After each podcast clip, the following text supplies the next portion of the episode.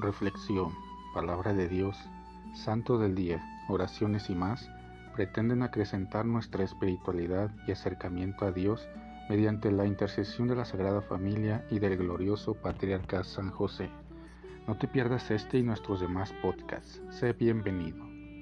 Ven Espíritu Santo poderoso, ven Espíritu Santo amoroso, ven Espíritu Santo amor del Padre y del Hijo Únenos al corazón de San José y de nuestra Madre María, poderosísima, para que unidos a sus corazones podamos entregarnos al Sagrado Corazón de Jesús. Danos la gracia de rezar cada día más y meditar tu palabra con más amor, con más fe y con más esperanza.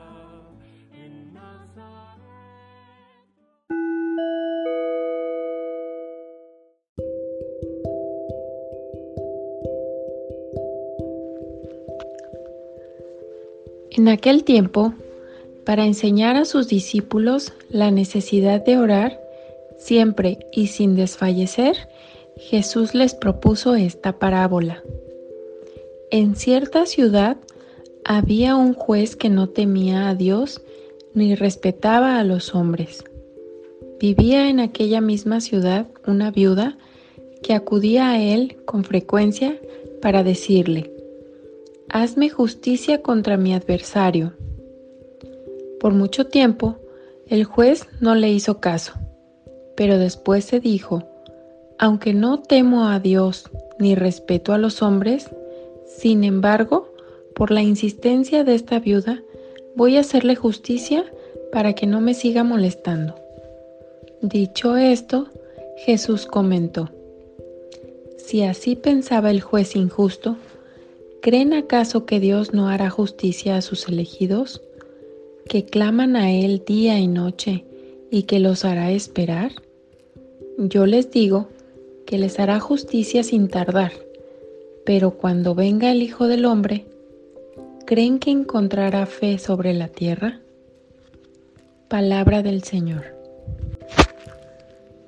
San Josafat es el perfecto representante de una región muy sufrida Ucrania, casi siempre envuelta en los conflictos de otras naciones, pues es una región próspera en la producción de trigo y actualmente de gas y petróleo.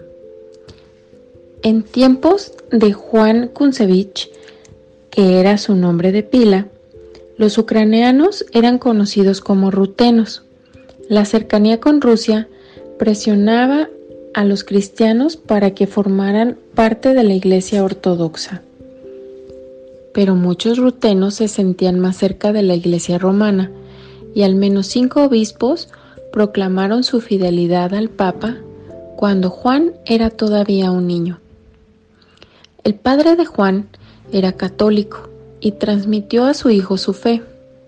Cuando era aprendiz de comerciante, su patrón, al ver su dedicación y honestidad, le ofreció a su hija en matrimonio, pero Juan quería ser monje. Conoció y se relacionó con otros hombres que tenían sus mismas aspiraciones y juntos formaron una pequeña comunidad. Juan tomó el nombre de Josafat y se preparó para el sacerdocio. Una vez ordenado, se volvió famoso por sus discursos en favor de la unión con Roma lo que le ganó la admiración de unos y la enemistad de otros. Llevaba una vida muy austera, con ayunos y sacrificios, por lo que también era criticado por otros monjes. Poco a poco, su fervor lo condujo a renovar el estilo de vida del clero y los monasterios, que no vivían piadosamente. En 1617, el padre Josafat fue consagrado obispo de Vitebsk, pero al morir, el obispo de Polovsk se convirtió en su obispo.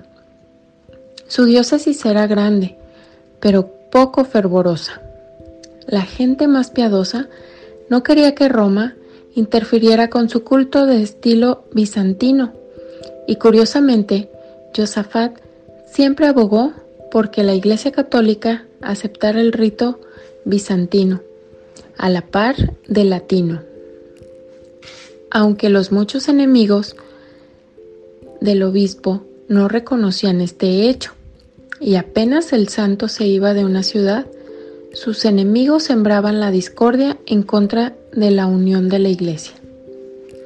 Decían que solo sembraba la división entre la gente y acusaban a Josafat de que atraería la persecución de los cosacos, pueblo guerrero y de fervor ortodoxo.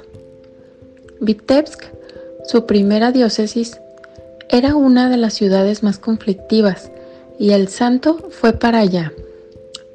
Por fin, el 12 de noviembre de 1623, una, una chusma, incitada por sacerdotes rebeldes, rodeó al obispo al grito de muera el papista, y uno lo atravesó con una lanza y otro le disparó.